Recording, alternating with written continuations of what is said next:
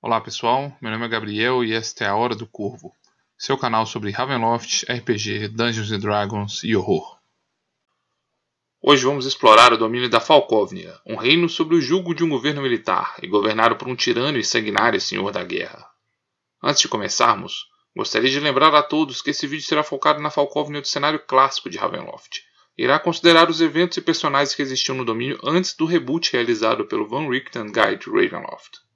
Infelizmente, o Lorde Sombrio Vlad Drakov da Falkovnia clássica não foi incluído no novo livro Van Richten Guide Ravenloft. Em seu lugar, foi inserida uma nova versão do personagem, a Lorde Sombria Vladeska Drakov. Se você está interessado em estatísticas e atualizações do Lorde Sombrio clássico para a quinta edição de Dungeons Dragons, eu recomendo que vocês dêem uma olhada na versão de Vlad Drakov criada pela Mist Factor Press na DM's Guild.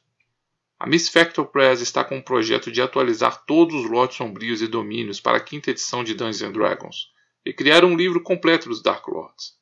Eles também estão disponibilizando livros específicos de cada lote sombrio e domínio, lançando um novo lote sombrio a cada segunda-feira. E o livro sobre Vlad Drakov e sobre Falkovnia já está disponível na DM's Guild. Por fim, Antes de começarmos, gostaria de avisar previamente que a Falkovnia é um reino brutal de horrores humanos, onde a própria natureza maligna e cruel da humanidade é exposta sob a luz da fantasia sombria e horror gótico de Ravenloft. Preparados? Enquanto atravessamos as florestas abandonadas de Borca em direção ao reino de Hishemblot, encontramos um acampamento secreto de soldados. As forças falkovnianas atravessavam clandestinamente o território de Borca, em razão de seus acordos secretos com as terras de Envidia. Nossa descoberta acidental acaba por nos colocar em perigo quando somos capturados e desacordados após uma forte pancada no crânio. Por dias, permanecemos inconscientes, enquanto nossos crânios inchados nos trazem estranhos delírios e visões. Sonhamos com mundos alternativos de uma realidade pesadelo e recebemos estranhas visões sobre um poderoso necromante. Seria este mago da costa o responsável por esses estranhos tormentos e alucinações? Quando despertamos, descobrimos que estamos em jaulas, sendo levados como escravos e prisioneiros para as brutais terras da Falcóvnia.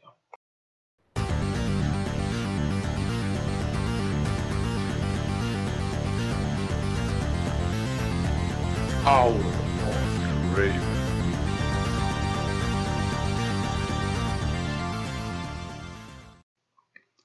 A Falkovnia é um domínio de Ravenloft dominado por um grupo militar despótico, liderados por um tirano e cruel conquistador. Este domínio explora temas de tirania, despotismo e fascismo, e trata de horrores e brutalidades da crueldade humana. O domínio se situa na era medieval, e sua inspiração primeira são as terras da Valáquia, durante o governo da figura histórica de Vlad Tepes, o Empalador. Ao contrário do que alguns defenderam, os temas tratados neste domínio não se confundem com o mito do vampiro, mas exploram a brutalidade de um líder militar e conquistador medieval. Apesar da inspiração na Valáquia medieval, o reino também bebe diretamente em fontes mais modernas para explorar temas de horror, e retrata também os horrores encontrados em estados fascistas do século XX. Culturalmente, a retratação da língua, títulos e nomes dos personagens também apresenta inspiração na Alemanha e Áustria. O domínio da Falkovnia se localiza na região centro-norte do núcleo de Ravenloft, o continente onde estão aglomerados a maior parte dos domínios que compunham o cenário clássico. Antes da Grande Conjunção, a Falkovnia fazia fronteira a leste com as terras de Dorvínia e Guerrena, ao norte com o reino de Darkon e da Lamórdia, ao oeste com as terras de Damoli e ao sul com os reinos de Hishemuló e Borca. Após os eventos da Grande Conjunção, o reino de Dorvínia foi unificado pelo reino de Borca, e as terras de Guerrena desapareceram, dando lugar à misteriosa Greta Sombria. O clima da Falkovnia é temperado, com longas e clementes estações de primavera e outono, onde o plantio e colheita de suas largas plantações são realizados. Seus verões são longos, úmidos e chuvosos, e seu inverno, embora frio e nevado, é poupado pelas cadeias de montanhas da Besta Adormecida, das frentes gélidas que assolam a Lamorde ao norte. As fronteiras da Falkovnia são claramente demarcadas pela natureza. A leste, onde outrora o domínio fazia a fronteira com Guerrena, está agora o abismo gigantesco da Grita Sombria. Suas outras fronteiras são todas demarcadas por rios. O rio Vukar entra ao norte vindo de Darkon e segue descendo pela fronteira oeste até adentrar as terras de Demonli, como um afluente do grande rio Muzard. Outrora um rio amplamente utilizado por navios comerciantes, o movimento de navios sofreu grande queda após a tragédia que devastou Ilaluk, transformando-a em uma necrópolis. A vida animal que habitava o rio morre ao passar pela cidade de Necrópolis, e agora o rio é conhecido por sua poluição e animais mortos, mesmo antes de receber os esgotos de Lekar. Ainda ao norte, ao longo da fronteira darkoniana, segue também o rio Drogak. Outrora, este rio caudaloso emanava de fontes vindas das terras de Guerrena, mas com o desaparecimento dessas terras, o rio praticamente secou. O pequeno filete de água que corre pelo seu leito apenas se abastece quando encontra o rio Grashen. O rio Grashen nasce nas montanhas a leste da Falkovnia e atravessa o interior do reino até se juntar ao rio Drogak, no local conhecido como as Cataratas de Grashen. Estes dois rios se tornam o rio Umisher, até se juntarem como afluentes do rio Vukar. Também nas montanhas a leste, nascem o rio da Garra e o rio Zukfer, que descem até se tornarem afluentes do rio Abket. Este rio segue pela fronteira de Borka e Hishmulor, até se tornar um afluente do rio Muzard, que passa pelo lago Kriegvogel, antes de atravessar para Demonli, marcando também a fronteira oeste. A Falkovnia possui inúmeros lagos, que tornam sua paisagem bastante cênica. A maior parte deles está próximo ao rio Vukar. Nas proximidades de Lekar estão os Lagos da Rapina, que abrangem o lago Falk, Adler e Eule. Na extremidade oeste, próximo à fronteira de Demonli, estão os lagos Svort e Beshir. Por fim, ao sul, às margens da cidade de Silbervas, está o enorme lago Kriegvogel, com suas gélidas águas azuladas. O lago recebe muitos navios que fazem comércio fluvial, e lendas dizem que é um lago sem fundo. E pouco após suas margens já se encontra um abrupto paredão com queda de profundidade. Falkovnia não tem um relevo muito acidentado, e seu rico solo e paisagens planas são extremamente propícias para a agricultura. A nordeste existem as colinas remanescentes da cadeia de montanhas da Lamórdia, conhecida como a Besta Adormecida. Esta região de colinas e florestas é chamada de Weisfalkland e é bastante movimentada pela presença de comerciantes da Lamórdia e da Falkovia. A parte do relevo mais acidentada fica a leste do reino, nas colinas em ruínas, esta região é o que restou da cadeia de montanhas dos Balinox, que após a grande conjunção desapareceram ou desmoronaram para o interior da Greta Sombria. Essas colinas são repletas de túneis, e é um local bastante instável, repleta de crateras e sumidouros. Muitos acreditam que elas possam estar lentamente ruindo e talvez um dia possam desabar para o interior da Greta Sombria. Originalmente, a região da Falkovnia era coberta por uma densa floresta, com árvores altas. Contudo, em razão de seu rico solo, essas florestas têm dado espaço a inúmeros campos e plantações, e agora sua paisagem é coberta de campos dourados destinados à agricultura. A região conhecida como a Curva da Foice tem início ao sul da estrada de Timor Oeste, e segue acompanhando a estrada da Foice desde Lekar até Silberbas e Aire. Esta região é repleta de plantações e pomares, onde uma grande força de camponeses e trabalhadores atua na agricultura, produzindo grãos e alimentos que são exportados pela Falkovnia, embora alguns espaços bosques ainda possam ser encontrados em seu meio. O reino da Falkovnia ainda mantém alguma de suas florestas. Ao norte, a Floresta das Sombras de Darkon se estende até as terras da Falkovnia, onde são chamadas de Duncan Hartswald que cobre a região entre as cidades de Lekar, Stagengard e Morfense. À medida que nos afastamos da região da curva da foice, deixando as fazendas e plantações, a floresta de Siliwald cobre o coração da Falkovnia. A escura e densa floresta permanece em parte intocada, e muitos camponeses atestam que lenhadores encontram ruínas assombradas e clareiras encantadas em seu interior. Por fim, a leste de Morfense e Aire está a sinistra Vigília de Mortia. Essa floresta é mais esparsa e cobre um terreno mais rochoso, próximo às colinas em ruínas. As árvores dessa floresta são mais distantes umas das outras, e algumas delas são afligidas por uma estranha condição. As sentinelas da morte são árvores mortas e sem folhas, cujo tronco se tornou totalmente branco. As lendas locais dizem que toda vez que uma morte é cometida em nome de Vlad Drakov, uma das árvores dessa floresta entra em combustão espontânea e torna-se uma sentinela da morte. As cidades da Falkovnia são ligadas por largas estradas de troncos. A estrada de Timor e Oeste liga a capital Lekar até a cidade de Morfense. A estrada da foice atravessa o domínio, saindo da capital Lekar, atravessando Silbervas e Aire e até finalmente seguir para o reino de Borga. Entre Aire e Morfense existe a estrada de Silewald, uma estrada vicinal mal cuidada que liga regiões rurais entre essas duas cidades. Dessa estrada vicinal sai a estrada de Letcher, que segue até a cidade de Litba, em Borca. A oeste, a estrada da presa sai da estrada da foice e vai até a cidade de Chateaufour, em Demonle. Por fim, a Avenida Real de Darkon vem do norte até a cidade de Statengrad, antes de se unir com a estrada de Timor e Oeste. As florestas da Falcóvnia possuem uma vegetação densa e com árvores largas, repletas de carvalhos, faias, abetos, cerejeiras e pinheiros. O solo falcovniano tem alguma característica peculiar, que faz os troncos das árvores se tornarem negros e suas florestas adquirem um aspecto sombrio e assustador.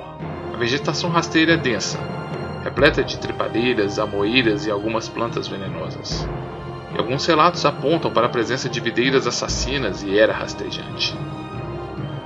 Dentre estas videiras está a planta conhecida como Apfaldus, que tem propriedades anestésicas, e muitos camponeses adquiriram o hábito de mascar estas ervas, tornando-se letárgicos e viciados. A fauna da Falkovnia é típica de um clima temperado, e as florestas abundam com inúmeros animais. Cervos, coelhos e javalis podem ser encontrados em suas matas, assim como predadores como lobos, ursos e felinos selvagens. A região abriga um grande número de aves de rapina, como falcões, gaviões, águias, corujas e abutres. Desde a grande conjunção, as bestas da natureza têm sofrido com uma praga. Estranhos bulbos negros têm coberto o corpo de alguns pobres animais.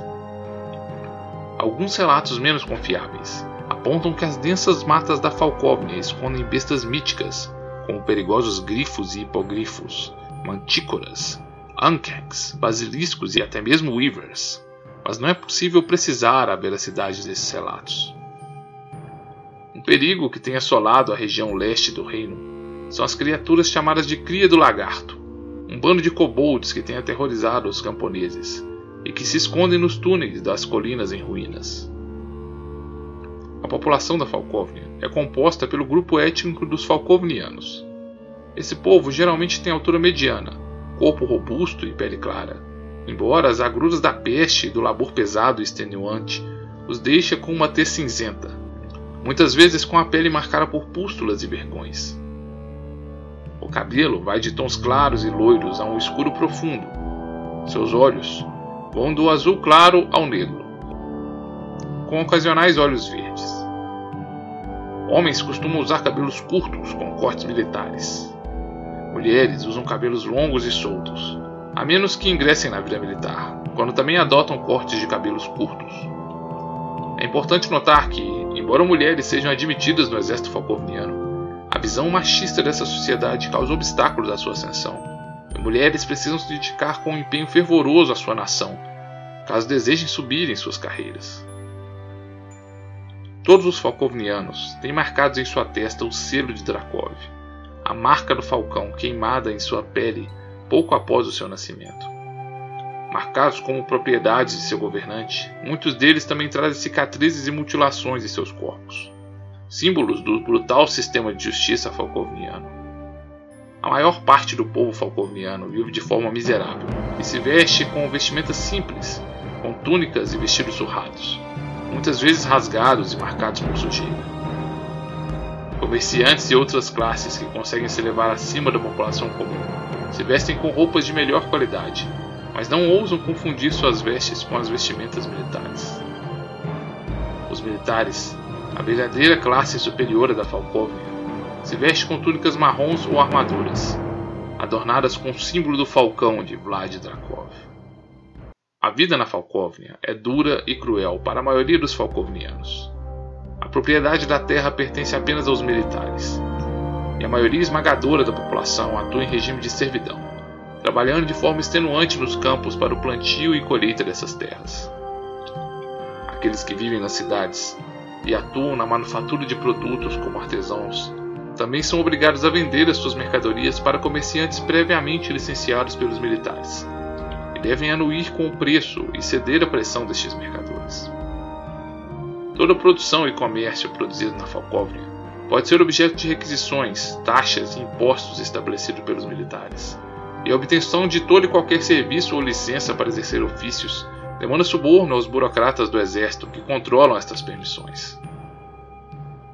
Esta dura realidade leva muitos miseráveis às ruas das cidades, e o furto e criminalidade são altos. Falcóvnia não tem uma verdadeira nobreza, mas os militares de alta patente ocupam essas posições, tendo vidas confortáveis e ocupando a corte de Vlad Drakov. Apesar da realidade opressora, a população da Falcóvnia raramente se rebela contra esta ditadura militar e as poucas vezes em que se levantaram, sofreram duras e brutais repressões. Alguns grupos isolados, contudo, ainda se insurgem contra esta opressão, arriscando suas vidas para lutar contra a opressão de Drakov. A superpopulação da Falkovnia e as péssimas condições de vida tornam este reino um caldeirão para o desenvolvimento de doenças. Contaminações de cólera na água de suas cidades é comum e surtos de peste bubônica assolam a população. Inúmeras pragas podem ser encontradas neste reino, e não é incomum encontrar algumas colônias de leprosos escondidas em suas florestas. Diante de uma vida tão terrível e das altas taxas de mortalidade, falcovnianos se casam cedo, e é comum casamentos ocorrerem entre casais de 12 a 13 anos de idade. Os casamentos precisam antes ser registrados perante o Brentofizir, e receber o aval do Estado. Festividades são modestas, eis que os militares podem exigir o direito da primeira noite, exigindo deitar-se com a noiva como um sinal de sua lealdade a Falkovnia. Rumores dizem que o próprio Vlad Drakov muitas vezes exerce tal odiosa prerrogativa. Os falkovnianos não recebem qualquer educação ao longo de sua vida, a menos que ingressem no exército de Drakov. Soldados recebem um mínimo de educação em campos militares, mas a verdadeira educação é reservada aos altos oficiais do exército. O governo falcovniano, contudo, investe na educação e contratação de especialistas, e muitos sábios de diferentes áreas podem ser encontrados prestando serviços ao governo Strakov.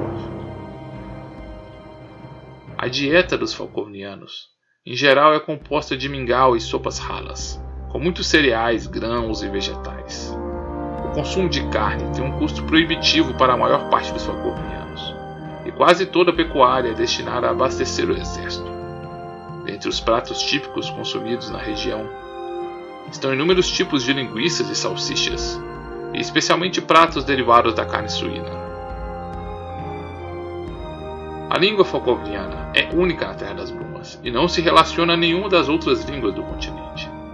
Essa linguagem, considerada áspera por alguns reinos vizinhos, é capaz de se adaptar e trazer várias nuances em uma única palavra.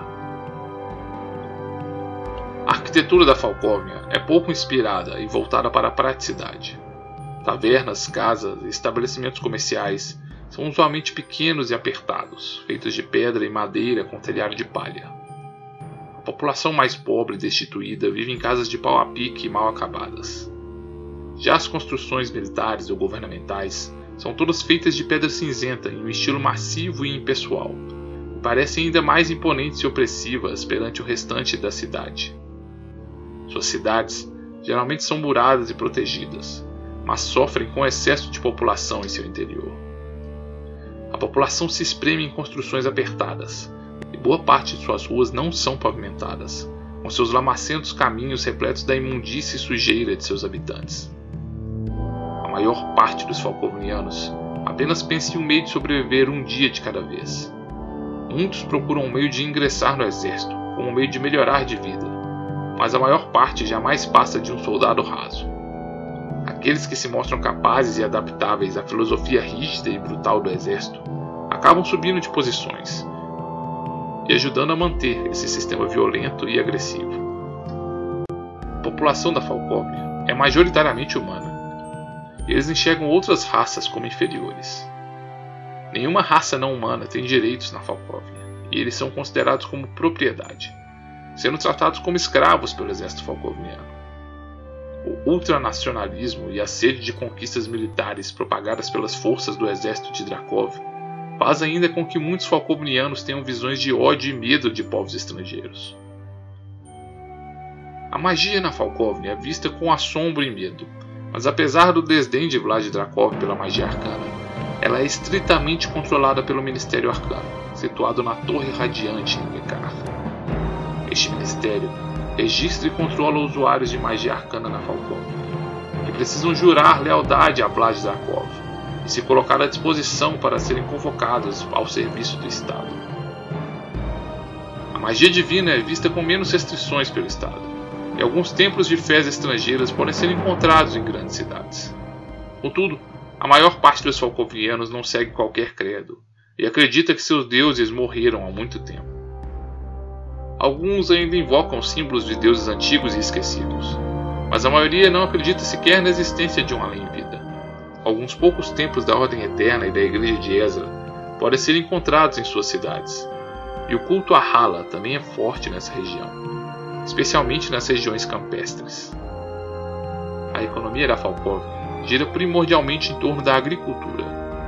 Seu rico solo produz inúmeros grãos que a tornaram a principal produtora de trigo, centeio, aveia, cevada e lúpulo, que é exportado para quase todas as nações do núcleo da Terra das Brumas. A maior parte dessa produção é exportada para fora do reino, e a sua venda abastece os cofres dos militares que governam essas terras. produção de batatas também pode ser encontrada nas fazendas falcovnianas, principalmente para o consumo interno, e parte de seu território é destinado à pecuária. Os queijos falcovnianos têm adquirido uma boa reputação, mas, além dos grãos, o principal produto conhecido da Falcóvnia são as suas cervejas, e os mestres cervejeiros falcovnianos são famosos por muitas terras. As colinas em ruínas têm alguma atividade de mineração, em sobrios campos onde escravos e prisioneiros trabalham até a morte. Apesar de todo o militarismo que permeia este reino, os ferreiros da Falcóvnia são considerados apenas medianos, e o reino tem se beneficiado muito das parcerias comerciais que firmou com o reino da Lamórdia para lhe fornecer armas de qualidade superior. A Falcóvnia é também conhecida pela sua falcoaria, e os falcões adestrados por mestres falcovnianos são animais caros e desejados em inúmeras terras do núcleo. Todo o governo da Falcóvnia é controlado pelo exército, e a sociedade é marcada por esta hierarquia militar. A autoridade máxima da Falcóvnia é o Führer Vlad Drakov. Imediatamente abaixo dele estão seus cinco ministros, que administram o Ministério da Ciência, o Ministério Arcano, o Ministério das Finanças e Comércio, o Ministério da Inteligência e o Ministério da Prisão Central. Talvez o mais poderoso e temido de todos esses ministros seja o responsável pelo Ministério da Prisão Central, que impõe a obediência civil interna na Falcóvnia e administra o destino dos incontáveis escravos e prisioneiros que são destinados a seu calabouço. Abaixo destes ministros escolhidos pessoalmente por Vlad Drakov está toda a cadeia da hierarquia militar, que conta com soldados rasos, oficiais e os temidos Garras de Drakov. Os Garras de Drakov são os mais experientes e ferozes soldados do exército, cuja lealdade e experiência já foi amplamente testada. Esses temidos guerreiros recebem os braceletes dos Garras, um símbolo de sua lealdade e poder, artefatos magicamente imbuídos que se fecham permanentemente ao redor de seus pulsos. Eles ainda usam marcantes armaduras completas, com elmos que se remetem aos bicos de falcões de rapina e que identificam o símbolo de sua autoridade. As leis falcovnianas asseguram que a população estará sempre à mercê do exército. A população civil não é autorizada a possuir qualquer arma, a não ser ferramentas mais básicas para o trabalho do campo ou caça de animais. Estrangeiros que adentram estas terras precisam pagar taxas custosas para transportar suas armas, e mesmo assim, elas são amarradas com complexos nós às suas bainhas, para se tornarem inutilizáveis, a menos que o nó militar seja rompido Todo Folkovniano e estrangeiro que caminha por essas terras tem de estar portando seus documentos. Para estrangeiros, a obtenção desses documentos e vistos é dispendiosa e essencial para atravessar a fronteira.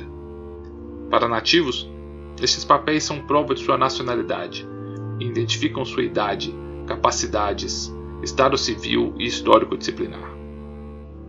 O Exército exige constantes atualizações desses documentos por complexas vias burocráticas e corruptas, usando selos e meios arcanos para descobrir falsificações. A pena de ser abordado sem estes documentos é ser enviado para os calabouços e possivelmente para a escravidão ou a morte. A lei na Falkovnia é rígida e deriva de editos do próprio King Führer Vlad Drakov. Qualquer violação da lei pode ser passível de fiscalização e punição pelos membros do exército e o membro de mais alta patente presente em determinada situação geralmente atua como juiz para determinar punições. Boa parte das violações legais cometidas na Falkovnia são punidas com penas de morte. Embora o King Führer Vlad Drakov demande que ao menos um prisioneiro lhe seja entregue a cada noite para morrer lentamente empalado pela estaca, outras penas de morte podem ser encontradas, como decapitações, enforcamentos, desmembramentos ou até mesmo ser banhado em óleo fervente. Mutilações são penas comuns para diversos crimes, assim como a pena de escravidão. Este risco é especialmente forte para raças não humanas, que são consideradas como propriedade nas terras da Falkovnia, e podem ser prontamente capturadas por qualquer indivíduo para exercer trabalhos forçados, extenuantes e cruéis em atividades penosas e perigosas. Prisioneiros que se mostrem fortes e capazes podem ser destinados às arenas de gladiadores para entreter as massas. Em tempos de guerra, gladiadores usualmente são conscritos às primeiras fileiras ou atividades mais perigosas. E quando o exército está carente de reforços, qualquer indivíduo pode ser subitamente cooptado pelas gangues de recrutamento para enfrentar os horrores de batalha na linha de frente. As relações da Falkovnia com seus vizinhos são tensas, para dizer o mínimo.